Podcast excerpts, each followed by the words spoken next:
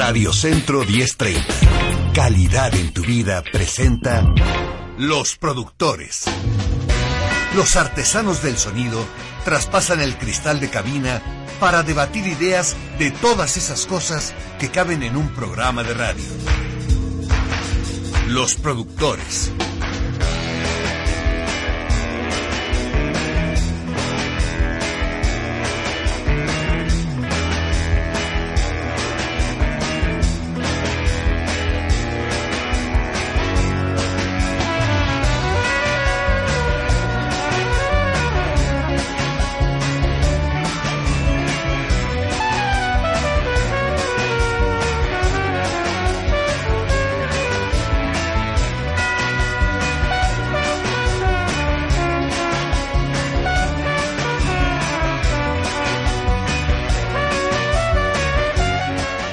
Gusto saludarle en una emisión más de Los Productores. Hoy es jueves 19 de diciembre de 2019 y aquí estamos, como siempre, como todos los días, de lunes a viernes a las 3 de la tarde, con repetición a las 11 de la noche y lo mejor de la semana de los productores sábado y domingo también a las 11 de la noche. Estamos en Radio Centro 1030.mx, en la aplicación Radio Centro, estamos en HD2 en 107.3, estamos en todas las aplicaciones de radio, eh, su radio nos puede, su teléfono celular nos puede sintonizar, tiene una aplicación que es de radio, ya la trae su teléfono por default, si es Android, si es de estos inteligentes de Mac, pues no, porque los de los de Mac no han querido, simplemente no dan su brazo a torcer y dicen que no, que por qué nos van a dar radio gratis a los mexicanos, que ni que fuéramos qué, ¿no? Ni que fuéramos la, la gran raza del mundo. Bueno, está bien, con su pan se lo coman, como dicen. Estamos también en facebook.com, diagonal Los Productores Grupo Radio Centro, en Facebook Live, estamos transmitiendo ya desde este momento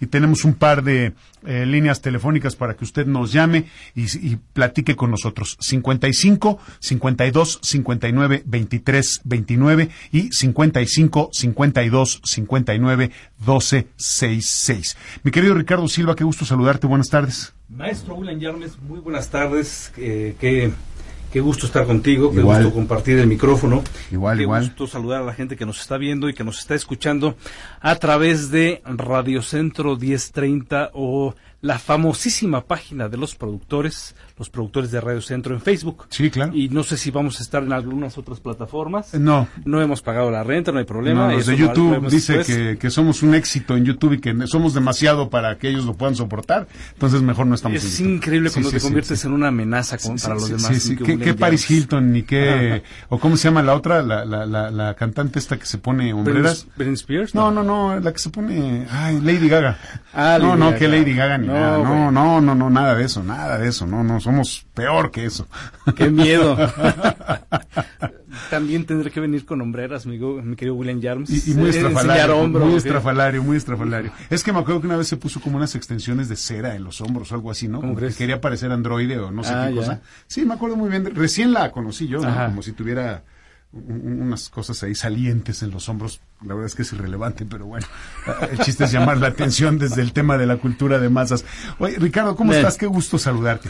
Igualmente, muchas gracias, William. Eh, para, para continuar con este tema que parece que, bueno, no parece, que es muy importante porque tiene que ver con la, con la estabilidad, con la economía, con la, con la vida digna de los mexicanos, pues es. creo que es importante ahora darle otra vuelta al tema del salario mínimo. No crea que vamos a decir lo mismo de ayer, porque ayer platicamos con un economista. Ahora vamos a platicar desde la perspectiva de la comunicación, de los comunicadores, y un reportaje que tú hiciste, Ricardo, eh, a propósito de este tema, pero hace algunos años. ¿Por qué no nos cuentas un poquito? Fíjate, hace algunos años eh, el reportaje que hice en aquel momento para un medio impreso era sobre la tecnología y cómo eh, afectaba a la contratación de trabajadores, sobre todo de trabajadores a nivel obrero. Esos trabajadores que efectivamente pues su salario anda pues rozando el, el salario mínimo. Sí, señor.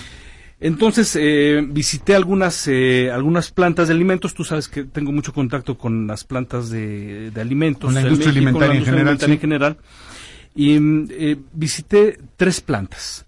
Una de ellas, la que me dejó este muy eh, muy enriquecido por el tipo de, de- de visita que hice, Sí. fue la de la costeña.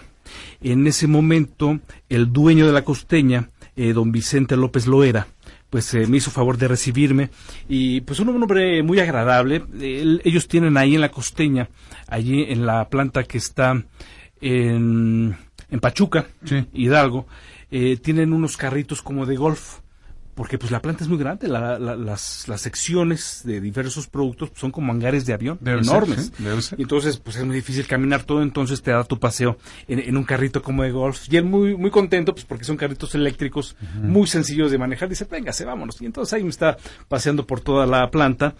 Y hubo cosas eh, muy asombrosas en su momento. Una de ellas es que pues casi no ves gente bueno, ves a los trabajadores ir y venir, pero para una empresa de ese tamaño y ese terreno tan enorme, tú dirías, bueno, aquí debe de haber miles de empleados. Llegamos a uno de los hangares en donde estaban procesando chiles y resulta que había seis, ya estaban procesados, lo que llegaba era ya el, producto terminado y entonces se enlataba. Y eran seis personas, me dicen, toda esta área son seis personas. Antes teníamos cerca de 300, pero gracias a la tecnología tenemos seis. Dice, pues pues ni modo, ¿verdad? Hay que optimizar costos. Le digo, oiga, pero pues deja a la gente sin trabajo. Me dice sí y no. Y ahí me da una explicación muy importante. Ah, porque además déjame decirte, todos son robots. robots que reciben el producto, que lo ponen en una lata, que lo cierran.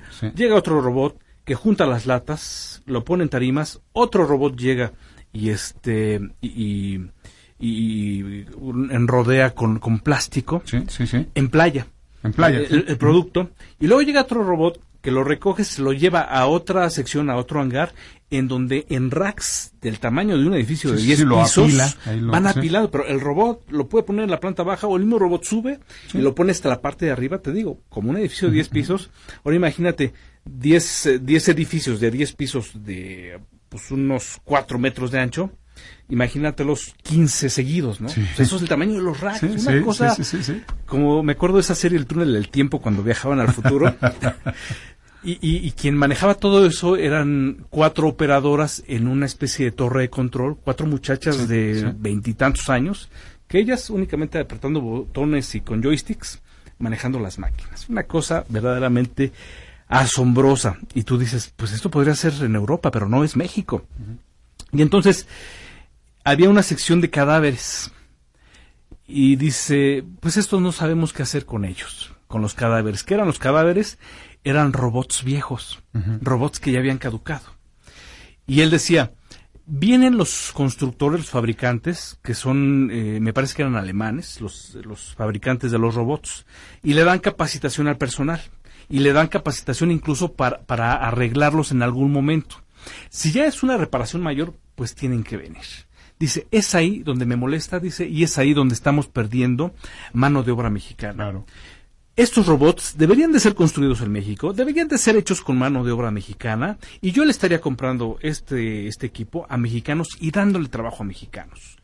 No se rompe la, este, la línea de producción. Yo ya no los tengo aquí a los trabajadores, porque además incluso es más higiénico.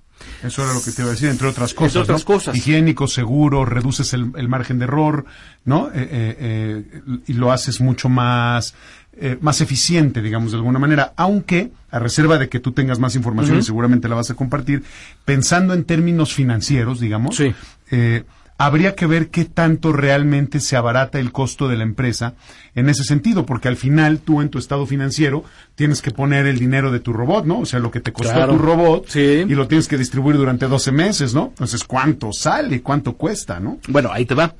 El hecho es de que él decía que una de las pérdidas más grandes que había cuando tenías humanos trabajando era que eh, había muchos accidentes. Dice, y les das todo, les das cascos, les das este eh, cinturones, les das guantes, les das todo lo necesario para que para evitar accidentes. Incluso dice en, para, para subir a los racks, que ellos lo hacían por, por elevadores, ahí ellos iban eh, amarrados con un cinturón, con, con garfios, a, zonas de seguridad, porque si el elevador se cae o el mismo trabajador se resbala, pues queda colgado.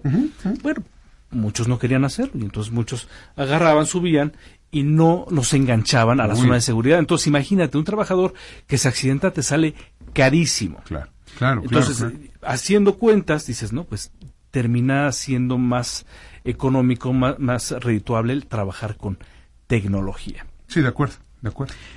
Y él, él me explicaba, estos, eh, estos, eh, este cementerio de robots que tenemos, pues deberíamos nosotros de aprender a actualizarlos. Pero aquí no hay quien lo haga. Y si lo hago en el extranjero, pues y repararlos, Ricardo. También. ¿no? Repararlos y darles mantenimiento. Claro.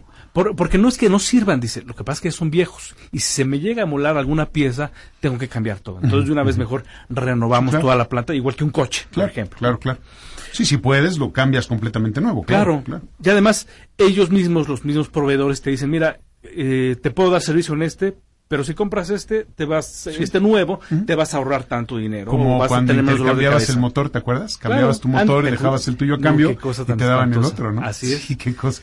Pero era muy común, era muy Claro, común, lo hacías además muchísimo. y era barato. Claro, y tenías coche nuevo. Claro. Otros 200, 300 mil kilómetros, ¿no? En serio. Porque además, el- los motores de hace 40, 50 años, cualquier mecánico te los arreglaba. ¿De acuerdo? Ahora ve con un motor de ahora, pues a ver quién te lo puede arreglar, no es tan fácil. No, no, no, para nada. Es No, ya, se, completamente diferente. ya se necesita otro conocimiento. Sí. Bueno, lo mismo pasa con los robots. Sí. Y entonces él decía, nosotros estamos eh, proponiendo que haya empresas que construyan este tipo de cosas.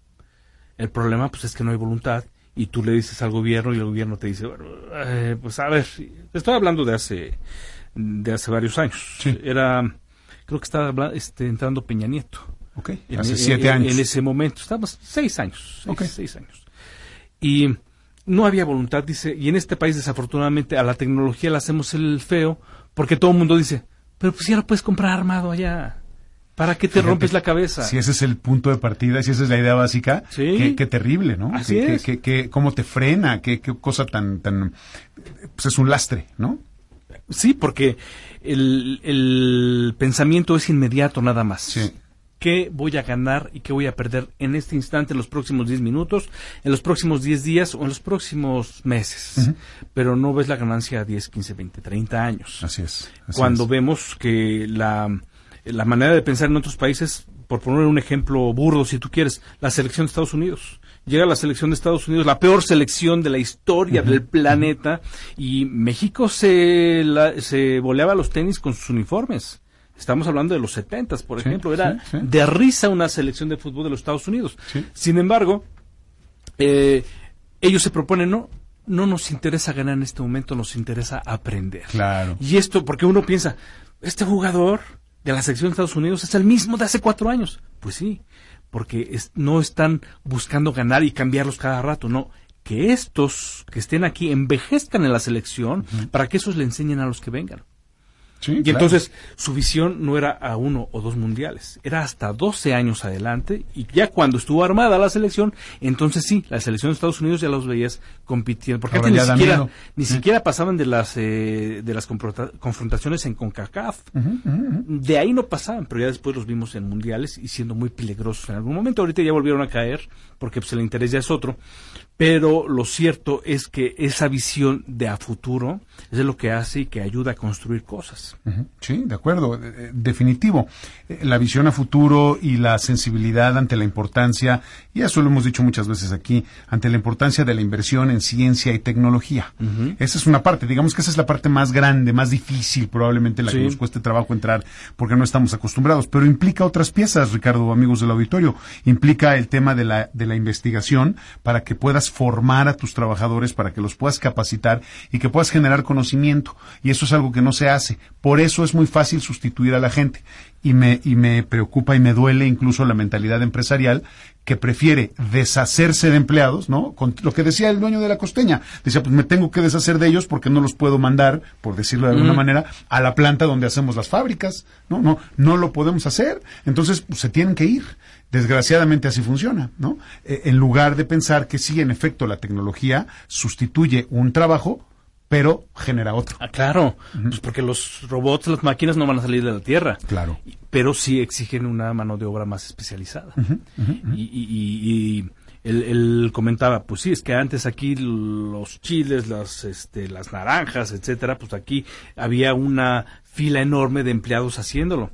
La merma era mucha, Sí, claro. eh, los riesgos eran altos y además, a final de cuentas, los costos, los costos nos impedían en, en, ese momento estar sustituyendo a alguien que llegara y nuevo aprender de cero, porque parecería que quitarle la cola al chile o este o lavarlo parecería que es fácil, pero no, no hay tiene técnica, técnica, y técnica todo eso nos hizo eh, en algún momento decidir que mejor lo hicieran máquinas y pues mi negocio no es hacer máquinas. Si yo supiera cómo, si tuviera la capacidad de, conocimiento, pues porque inversión a lo mejor la tengo, pero no estoy seguro de que yo pudiera armar una planta que fabricara estas cosas. Yo pienso que no te conviene, ¿no? No, no te pues conviene porque te resulta muy complejo manejar, administrar y dirigir toda la operación. Imagínate una planta que fuera autosuficiente, un poco lo que hizo de alguna manera Corona la, la, la, cervecería, ¿no? Que no es dueña, pero sí controla todo el proceso productivo, desde el cultivo de la, de la cebada y todo este tipo de cosas, maneja incluso la fabricación de cartón para sus cajas, maneja la, la creación o la, la fabricación de botellas de, de, vidrio y todo este tipo de cosas, de tal manera que controla todo el proceso. No sé si todo el proceso sea de ellos específicamente, pero me parece que eh, no todas las empresas lo pueden hacer. Mm, pienso en, en, la costeña, que tuviera que estar inventando robots y tendría que dedicar muchos esfuerzos a esta área de ingeniería donde tendrían que estar inventando. Entonces, mejor contrata a una universidad y a una empresa y les dice, oigan, pónganse a trabajar. ¿no? Hablas con, voy a inventar nombres, hablas con la Mercedes-Benz y le dices a la Mercedes, hazme una máquina que haga esto. O hablas con Caterpillar o con la gente que haga, ¿no? Con Tesla, con quien quieras. Oye, quiero una, quiero que me hagas una máquina, investigame qué necesito para que puedas hacer. Tengo este proceso y necesito hacerlo de esta manera. Estas son sus fases, ¿Cómo le hacemos? Sientas a los ingenieros, que además con los ojos cerrados ya más o menos lo saben, como los abogados, ¿no? Cuando empiezan un juicio casi casi saben en qué va a acabar. Lo mismo ellos dicen, ah, claro, este proceso lo hacemos así, esta máquina la hacemos así, esta acción la podemos llevar a cabo así. Pagas y te entregan tu máquina. Bueno, Eso es fascinante y ahí generas trabajo. Bueno, ellos lo hicieron, pero los únicos que levantaron la mano fueron los alemanes. Sí, los alemanes, porque en México no se hace eso, no México no, se hace. En México hay un desprecio por la tecnología y por la investigación. Pocas veces las universidades lo hacen.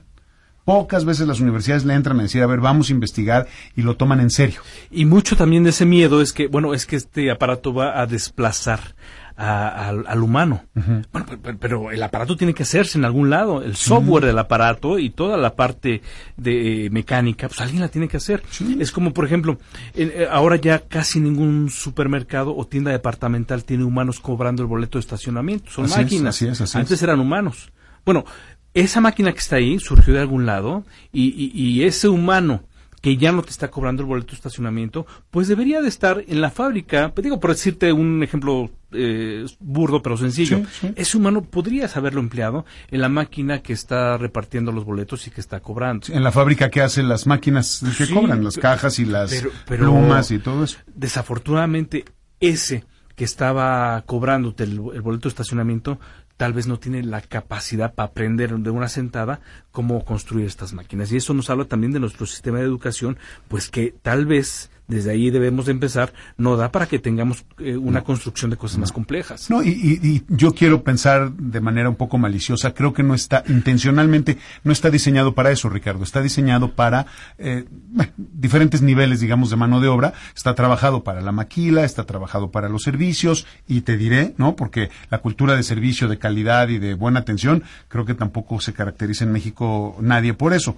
Eh, pero esta parte de la educación no está diseñada para que tengamos eh, altos desarrollos, digamos. Acabamos de recibir lo que quiera que signifique, ¿no? Finalmente es un índice y tenemos que partir de algo. Y llevo tres semanas o cuatro desde que se publicó hablando de la prueba PISA. Salimos muy mal en la prueba PISA. Seguimos sin entender lo que leemos. Paco Taibo decía hoy a la, en, el programa, en un programa, en otra estación con un periodista, decía que, que a veces las estadísticas son falsas y que, y que se lee más de lo que se dice en México. Sí, sí lo creo Sí lo creo y, hay gente que seguramente lee mucho. Pero el gran problema es que en las pruebas, cuando se hacen las pruebas, México sale como un país que no lee y que los que leen no comprenden lo que leen. Estamos hablando de la escuela, no los lectores como tú o como yo, que ya a estas alturas de la vida lo hacemos por pasión, por vocación, por gusto y por un crecimiento y por un hábito, ¿no? Porque lo traemos desde hace décadas. Pero, pero la gente que está en el ámbito educativo, en la escuela, lee, pero no entiende no tiene un pensamiento ni una capacidad matemática adecuada para los niveles que se pide para los países con los que nos comparamos, ¿no? Con los que se supone que competimos. Y la otra, la parte científica y tecnológica tampoco nos da. O sea, no tenemos capacidad para eso. No estoy diciendo que nos conformamos y que digamos, uy, qué mal, ya ves, Ricardo, pues entonces esta plática no sirve de nada. Vamos a ser maquiladores toda la vida. Sí. No necesariamente. No. Pero, pero ahí está el gran problema y yo no veo que haya mucho interés en eso. De verdad no lo veo. Creo que la educación sigue padeciendo los mismos problemas que hace muchas décadas, en el sentido de que el Estado se desentendió, se le entregó la educación a los privados y los privados lo han visto como un extraordinario negocio. Oye, semestres que cuestan más de 100 mil pesos, pues tú dime, ¿no? Bueno, recuerda que en los últimos eh, tres sexenios pasados, su bandera de batalla, su gran orgullo era que estaban llenando a México de maquiladoras. Sí, qué bonito, ¿no? No, bueno, pero- pero lo que no estás dándote cuenta que ese empleado únicamente sabe hacer una parte del producto, Sí. pero ese producto no se desarrolló en México y la ganancia, el gran, el, el- gran, la gran plusvalía de ese producto, utilidad mayor, no digamos. se queda aquí, No. esa, esa se va. Y aquí nos quedamos con migajas. Y, y- y se entiende el hecho de que los sindicatos en Estados Unidos, fíjate nada más, los sindicatos en Estados Unidos tienen que pelear que suban los sueldos aquí Sí. para que los precios de los productos aquí pues no, no lleven reflejada esa mano de obra pues casi a costo de esclavo, ¿no? Casi gratis, sí. Casi gratis sí. y dejes de- sin trabajo los de allá. Obviamente es obvio y sería absurdo pensar que los sindicatos van a ver por el bien del trabajador mexicano. Pues ellos van a ver por los agremiados. Pero desde luego. Y, pero, ¿y quién ve por el trabajador mexicano? Ahí es- eso es lo dramático y lo grave y lo de veras que dan ganas de sentarse a llorar en la banqueta. Yo no he oído un sindicato eh, mexicano que levante la mano y sí, vamos a competir fuerte, pero vamos a dar salarios dignos. Pues No. no, te quedas esperando. No, yo, yo tampoco nunca he conocido un sindicato que luche por un salario digno. Luchan por otra cosa, ¿no? Pero, pero no, no. Mira, otra empresa que visitamos en ese, en ese trabajo fue Jumex. Jumex, eh, como todas las, las empresas de jugos en el mundo, salvo las japonesas, pues lo- los jugos llevan un montón de cosas. Sin embargo, como las japonesas, Jumex tiene un producto, perdón, el comercial. No, no, está bien. A, a ver, a ver si nos mandan jugos. A ver, sea. aunque sea. Mira, ellos tienen una presentación que es el único fresco. sí. Y el único fresco, que es el jugo de naranja, no es otra cosa más que eh, naranja prensada y párale de contar. Nada más. No hay azúcar, no hay agua, no hay colorantes, nada. Incluso por eso el recipiente es este esta botella dura de aluminio Sí, sí, sí, sí. para que no permita de ninguna manera la entrada de aire ni expansión del producto, porque tú sabes que deja seis meses un, un producto embotellado y, se va a empezar a Sí, inflar. claro, claro, ¿no? claro. O- Y más o una cosa leche. con este origen, pues, se fermenta y, y crece, Así claro. es. Es una reacción química, sí. Totalmente. Sí, sí, sí. En- por- porque no están al alto vacío, ¿no? Así es, así es.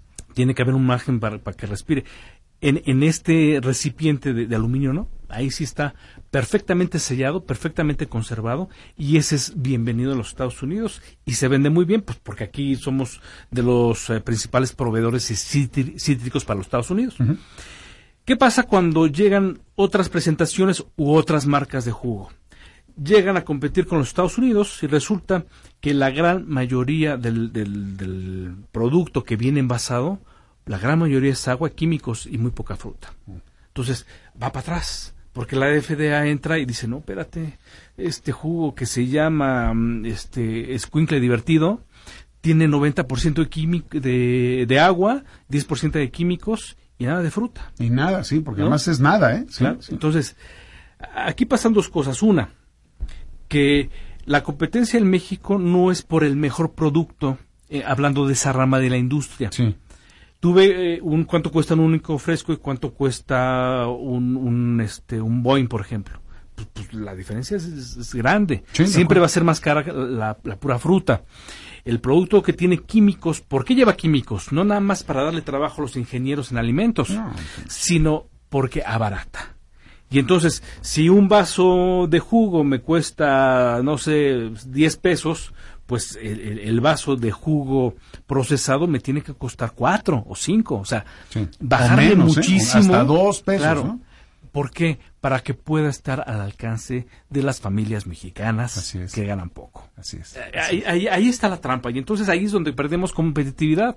Ya no se volvió nada más un drama nacional de que estamos eh, comiendo pura pintura, sino que además esto limita nuestra posibilidad para competir con otros mercados cuyas exigencias alimentarias son muy altas y los estándares son más exigentes que el estándar mexicano. Así es, es un, es un espiral muy confuso, ¿no? Porque tú lo acabas de presentar ahorita fácil, claro. muy claramente. Un producto bueno que tienes que pagar cierto precio por por él contra un producto que pues lo que necesita es forzosamente ser más barato para que el público pueda acceder a él. Ahí hay una trampa importante porque también está el control de precios, porque ¿quién controla los precios? Y la verdad es que en la mayoría de las actividades en México y en el mundo los precios los controlan los mismos fabricantes. Y ahí hay una trampa, ¿no? Porque perfectamente bien podrían, y no estoy pidiendo que sean hermanas de la caridad, pero perfectamente bien podrían sacrificar utilidades y seguirían vendiendo su proyecto y a la larga obtendrían las mismas utilidades porque más personas pueden comprar su producto.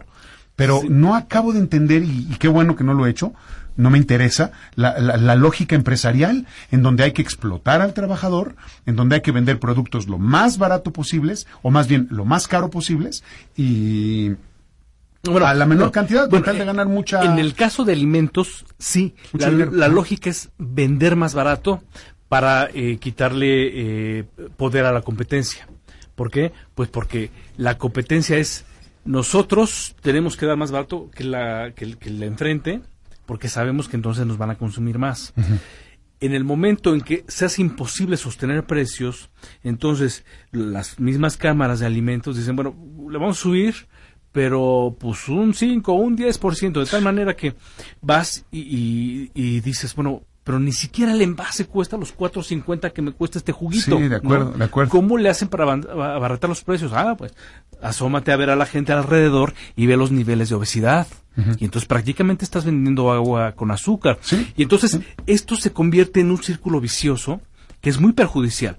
Vendemos productos muy baratos, perfecto al alcance de cualquiera aunque ganes el salario mínimo, pero productos que a la larga te van a hacer tanto daño que entonces todo lo que te ahorraste van a terminar en, medicamentos, pero además si estás dentro del sistema de salud nacional vas a perjudicar a las finanzas de la de, los esquemas de salud del gobierno, entiéndase Instituto Mexicano del Seguro Social, oíste, porque esta alimentación barata te lleva a perjudicar tu salud y por lo tanto el Estado va a terminar pagando todo eso que necesitas pues para no morirte. Sí. Sí, de acuerdo. bueno, hemos visto a gente que desafortunadamente el riñón, el riñón lo tiene destrozado por este tipo de bebidas, porque sí, la guerra comercial efectivamente es entre los poderosos que hacen el producto. Pero el poderoso que hace el producto dice, a mí me interesa que me compre, ¿sí? Sea lo que sea. Y estos, eh, estos acuerdos, porque a final de cuentas, quien pone el precio pues es el mercado, lo que vas a decir, ¿no? las empresas. Se vende a tanto, bueno, le subo, no se vende, le bajo. Y así es el juego. O, ¿sabes qué? Es que este colorante me lleva a, a, a, la posibilidad de poder bajar un porcentaje el costo del producto final y este porcentaje que, que le bajo me va a permitir incluso eh, competir con los eh, con los productores que son mi competencia.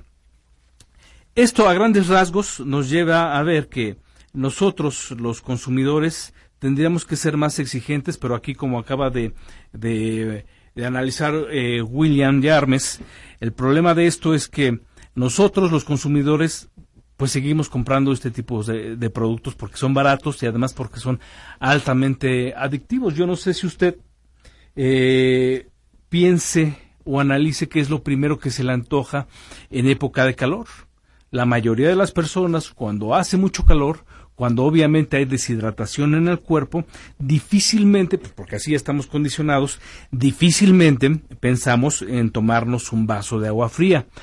digo, no, no es que no lo haya, pero la gran mayoría de las personas lo que hacemos es pensar en un refresco de cola y entonces hemos sido eh, adiestrados de tal manera que inmediatamente nos acordamos del comercial en donde sale el refresco de cola de la máquina, sale del refrigerador y este eh, refresco está sudoroso porque el, recipiente frío al contacto con el aire pues em, empieza a generar gotitas de sudor sobre el recipiente y entonces se ve muy atractivo. Hay alguien que destapa el, el producto, el refresco de cola, y se lo empina. Y yo no sé si usted ha intentado hacerlo alguna vez, Pero yo quiero ver quién alguna vez en su vida ha logrado sacar el refresco del refrigerador, abrirlo y empinárselo y acabárselo. Yo no conozco a alguna persona en el mundo y si usted ha conocido, por favor, háganoslo saber aquí en el por teléfono 52 59 23 29, 52 59 23 29 o a través de nuestro Facebook donde estamos transmitiendo los los productores. Muchas gracias.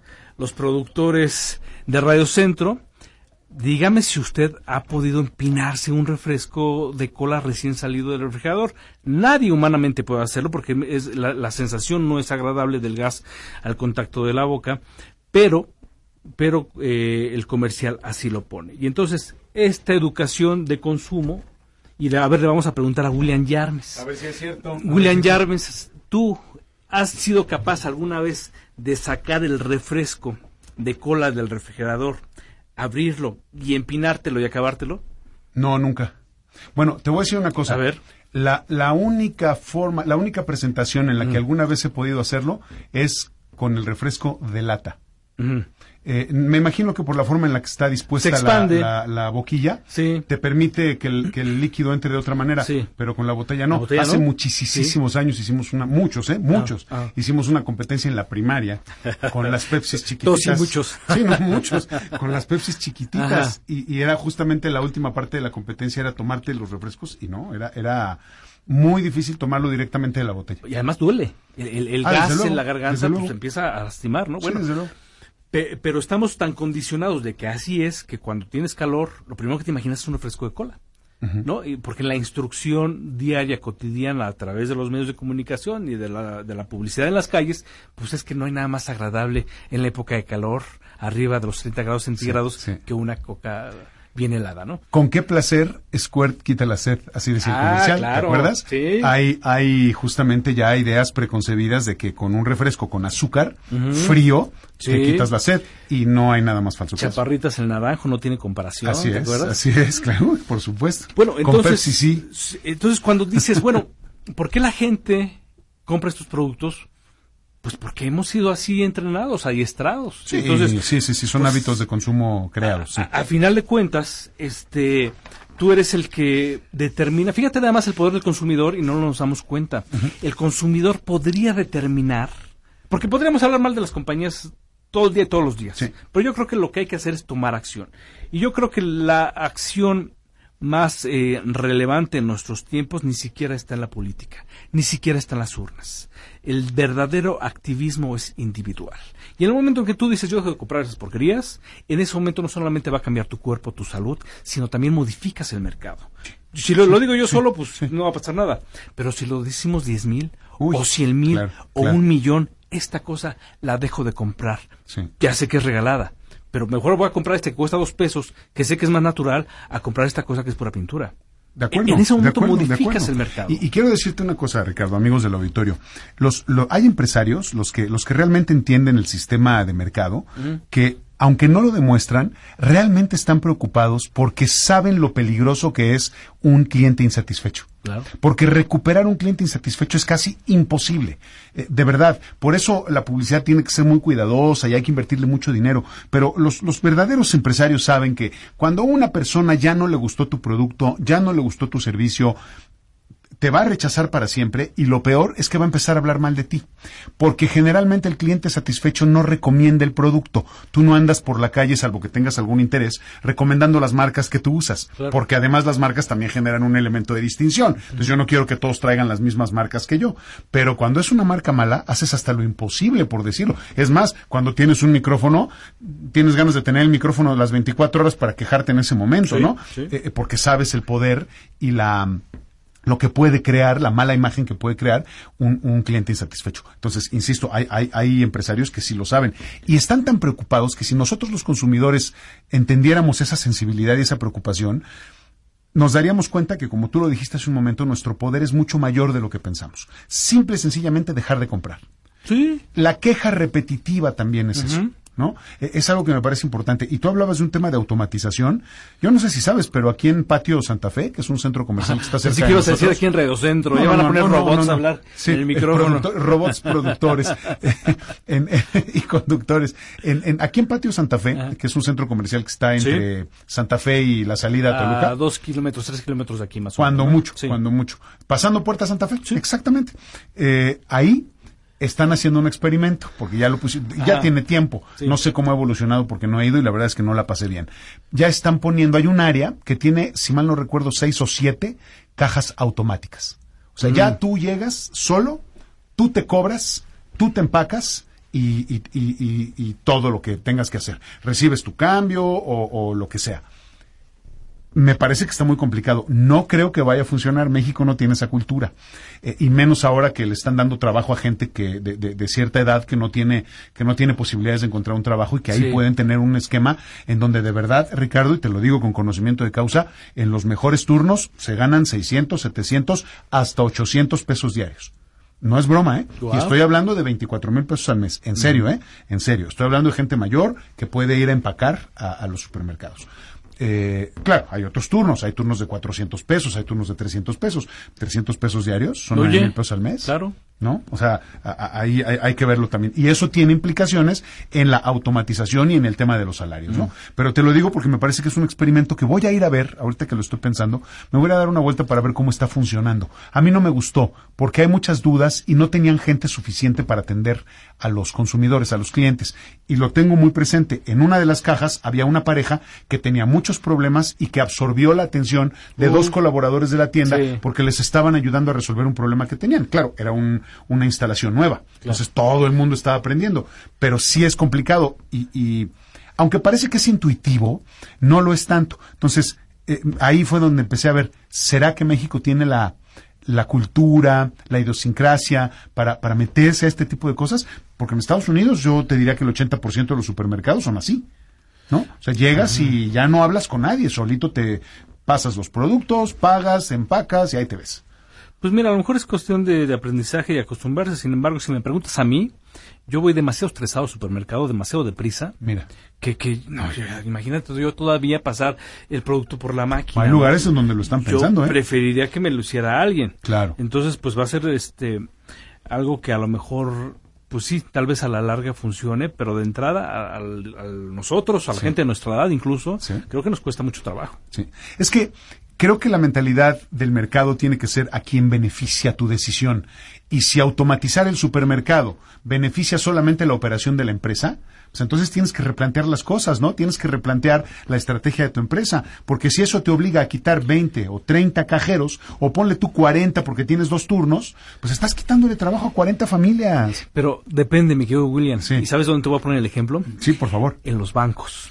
En los bancos tienen, hay bancos que tienen 10 ventanillas y Sí. tres cajeros. Sí. Si bien te va, Sí. a veces nada más hay dos y en la hora de la comida nada más hay uno. Sí. Y les vale un cacahuate porque sabes que si vas al banco de enfrente es lo mismo. Y si vas al banco de la vuelta es lo mismo. Exacto. Tienen más cajas que personal. Es cierto. Tal parece que ellos se pusieron de acuerdo. ¿Sabes qué? Vamos a correr gente, no la vamos a suplir y que le hagan como quieran Con el mínimo necesario. con el mínimo Sí. necesario y todos los bancos se, como que se organizaron y no va a haber más cajeros No me de los que, gustan, mo- que los que no me gustan pagar. los bancos. Pues creo que no. Es una estrategia, Ricardo, yo creo, amigos del auditorio, si alguien sabe, por favor, ayúdenos.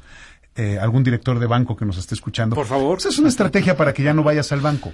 Es una Sí, estrategia para, desde tu casa. para plastificar el dinero, Sí. para obligarte a descargar aplicaciones, eh, que te des de alta en los sitios de internet y que ya no tengas que ir al banco. ¿no? Me Y- parece que y pero vender tu así- información, Ah, además. ah, esa, esa es la parte, ese es el gran tesoro. Y eso es lo que uno dice, ay, Ricardo, ¿en qué te fijas? Pues mis datos los han tenido toda la vida. Sí, pero no los tenían como ahora. Claro. Ni los manejan como ahora, de esta forma digital, que, se, que pueden circular por todo el mundo y convertirte en, en iba a decir víctima, pero bueno, en posible blanco de los de los ah, de los anunciantes y de los y de los productores de productos y servicios, ¿no? De los fabricantes. cautivo, sí, sí. de- definitivo. Pero creo que ahí hay una política que no ha funcionado porque, al menos en México, no han entendido cómo funciona el asunto. Si el 50% de tu economía es informal y no les interesa bancarizarse porque no les conviene, porque les sale caro, porque el dinero que prestan los bancos es demasiado caro, pues entonces quiere decir que no han entendido, no han sabido llegar a la gente y convencerla. Vencerla. Entonces, a los que sí, porque por obligación, por nuestro tipo de trabajo, que estamos en la formalidad, tenemos que ir al, al banco, o, utilizar sus servicios por Internet es un problemón. Ahora está de moda, ya van tres veces, que, que, que la aplicación de Bancomer, o perdón, BBVA, se Ah, cae. Se cae. No estás actualizado. Sí, Sí. y curiosamente, en el buen fin de semana y ahora en la quincena, ¿no? Entonces, Que, que también eso corresponde a los ataques cibernéticos. también, sí, también, ti- tiene que ver, desde luego que tiene que ver, pero, pero aún así, tú debes de ser ajeno a eso. Claro. ¿no? O sea, a ti no te importa si es un ataque cibernético o si es un, una, este, un, ¿cómo se llama? Un reset, perdón que lo diga así, un reinicio de las computadoras o, o es un momento de mantenimiento que tiene que dar la empresa. A ti eso no te importa. A ti te obligaron a tener una clave y un usuario y a manejar ese tipo de aplicaciones y que por ahí tienes que hacer tus operaciones. Lo, lo de- lo demás no es tu problema y no te cumplen. No. Eso también genera y eso hace que no haya suficientes cajeros y que no le den trabajo a gente que te puede atender, que te puede generar otro servicio.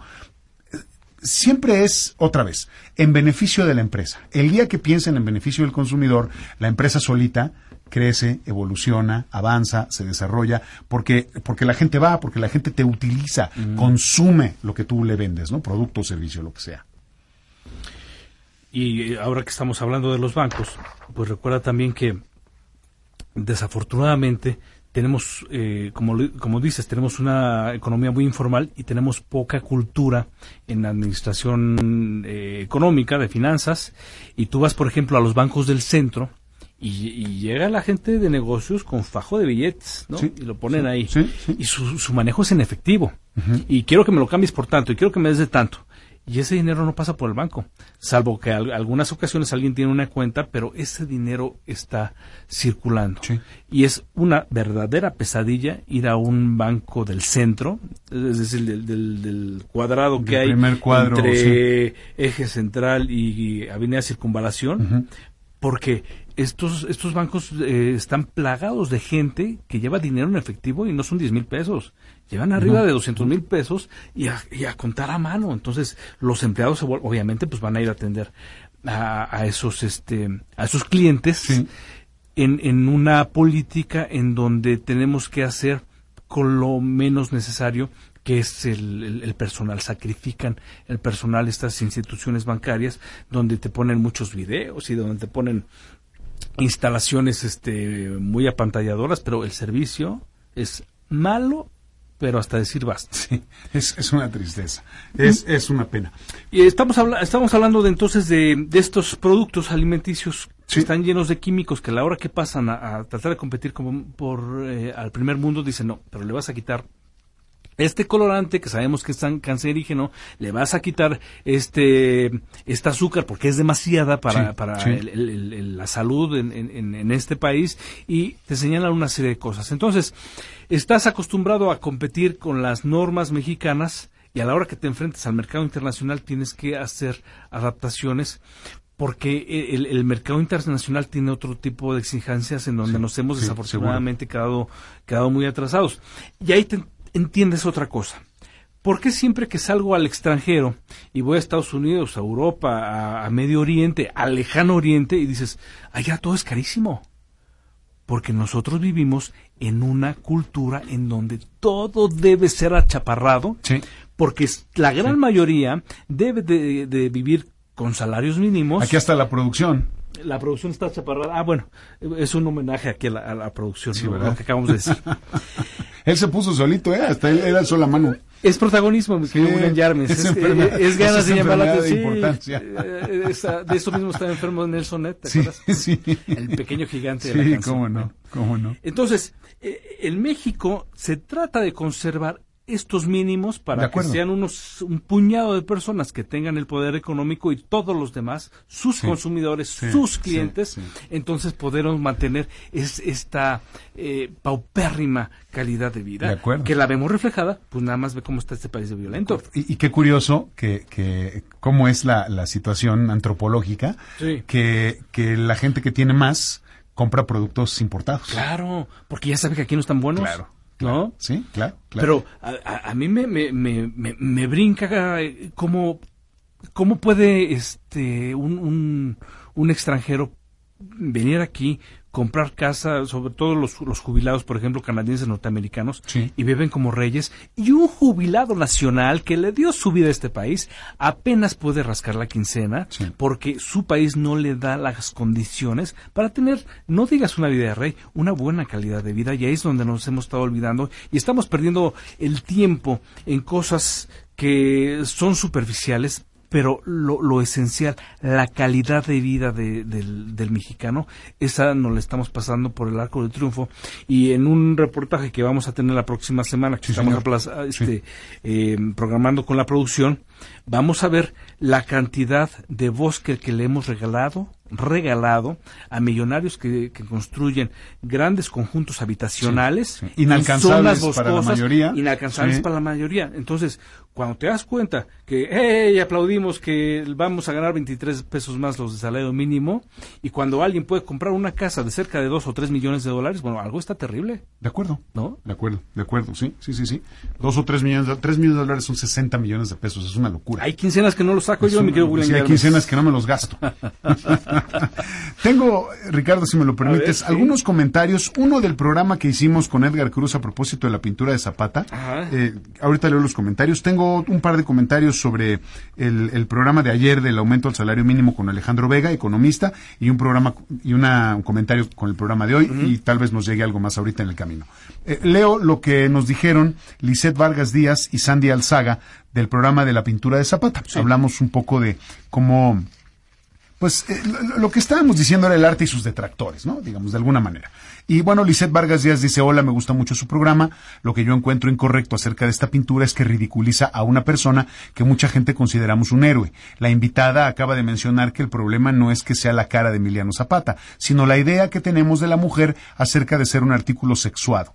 Pero no es así. Insisto, este hombre utilizó a un héroe nacional para llamar la atención hacia su arte. Esta acción me recuerda a personas como Trump que agarran de punching bag a nuestro país y nos utilizan como mal ejemplo. Nos maltrata en la manera en que se refiere a nosotros, etcétera. Ahora tenemos a un gobierno que deja a la gente hacer lo que le venga en gana y pretende resolver los problemas con abrazos y besos. A lo que quiero llegar es que mucha gente se aprovecha para tomar ventaja de la poca autoestima, autoestima que tenemos como nación y venir y hacer lo que les venga en gana. Como pintar Emiliano Zapata con rasgos femeninos sobre un caballo que muestra su pene erecto.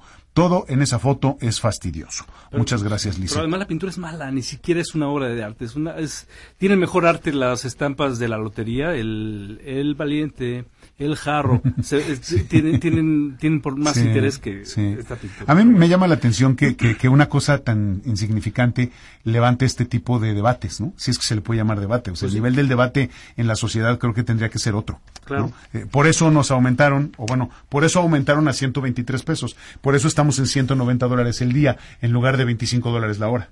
¿No? Como debiera ser. Claro. ¿No? Bueno, eso digo yo. Sí, no, sí, sí, totalmente. Sandy Alzaga dijo en ese día, me encanta tu opinión, Adriana. Habla de una compañera, una, una, una radioescucha que nos comentó. Dice, no estoy de acuerdo con Edgar en algunas cosas que dijo, porque a Edgar no le gustó tampoco el cuadro. Dijo, dice que respeta a la comunidad, LGBTTTI, y sin embargo le parece molesta y torcida la pintura. Hay mucha incongruencia hasta el punto que no sabe cómo explicarle a los niños algo así. El artista jamás dijo que era Zapata. Bueno, el artista dice que no es Zapata. Dejen de, Oh, eso pues. dice. Bueno, y luego dice, dejen de hacerse chaquetas mentales. Y es obvio, molesta lo femenino que se ve en un hombre de aquella época que representaba el clásico machito, mujeriego, que no se raja, que usa pistola. Yo también insisto, molesta lo femenino.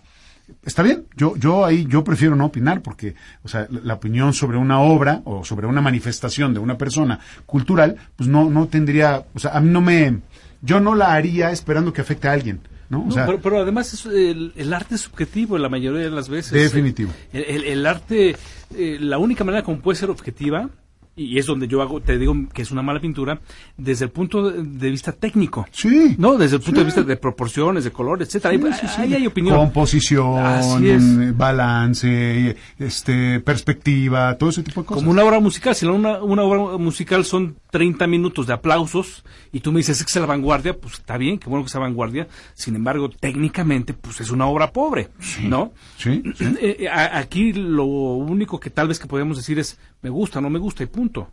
Y, se acabó. sí, de acuerdo, de acuerdo. Sí, además, bueno, finalmente no, no se ha aportado nada a propósito de esto, porque yo creo que la verdadera discusión es sobre la libre manifestación de las ideas. Y el único beneficiado es el autor, que lo que quería era provocar escándalo y lo logró. Yo creo que sí, si es que lo había pensado así, porque además esa obra, mi querido Ricardo, amigos del auditorio, está vendida, creo que desde hace seis años. Sí, es vieja. sí, o sea, ya, se, ya se había presentado una exposición, se vendió y ahora la volvieron a presentar. Entonces, bueno, está bien está bien, hay que pasar el tiempo con algo, ¿no? Bueno, sobre el programa de ayer, el aumento del salario mínimo. Luis Carrillo Luca dice, los precios aumentarán para que las empresas se paguen el salario mínimo, que saquen ese aumento del costo de mano de obra, es decir, que se emparejen, digamos. En el caso del descuento por crédito Infonavit, ¿se incrementará? Pues mi préstamo fue en veces salario mínimo. Eso hay que preguntarle a un experto, Luis, eh, sobre qué va a pasar con la indexación del, del, del de los créditos del Infonavit, por ah, ejemplo con el salario mínimo. Mira, eh, traigo unas cifras que hace una mm, agencia multinacional que se llama Estatista. Ellos lo que hacen es calcular los salarios ya aplicando el, eh, la inflación. Ah, bien. Entonces, ellos hacen la perspectiva para 2020. El, problema del salario mínimo es que cada vez que aumentaba, siempre era por debajo de la inflación. Así es. Siempre. Sí. No alcanzaba el salario mínimo en la inflación. En este caso, México, ellos calculan que el aumento del salario va a estar 1.7%, casi 2%, por encima de, la inflación, que eso históricamente no había pasado desde el año pasado que se aumentó. Sí. ¿no? Es, digamos, lo rescatable.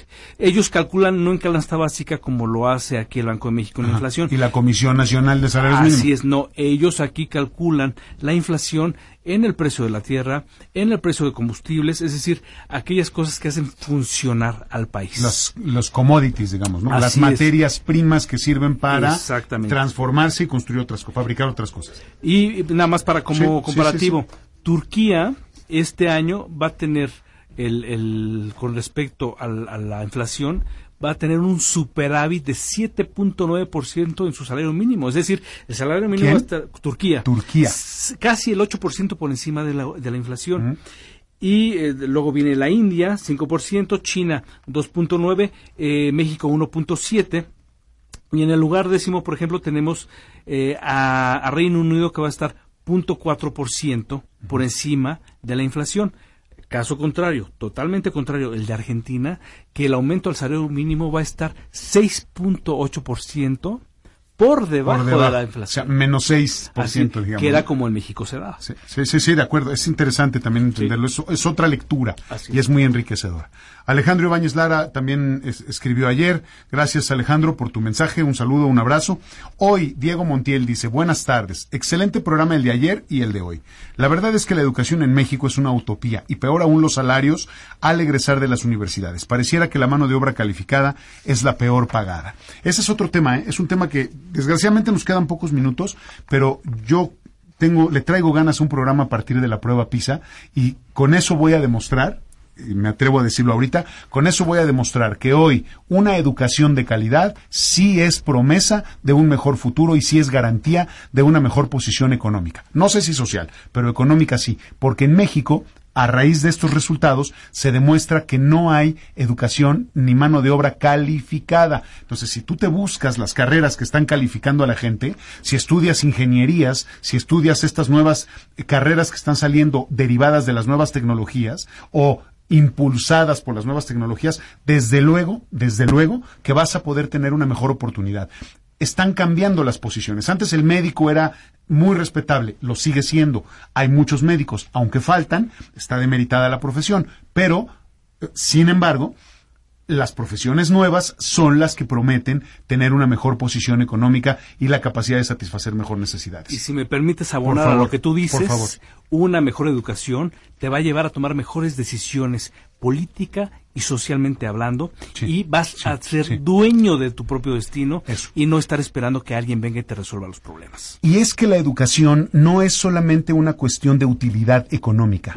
La educación tiene que ver con una formación integral del ser humano que te hace más inteligente, con una mayor capacidad de enfrentar el fracaso, el rechazo, eh, la intolerancia. Eh, empiezas a entender, empiezas a conceptualizar la realidad de otra manera, con más herramientas. Eres un ser humano más, lo voy a decir así, más completo.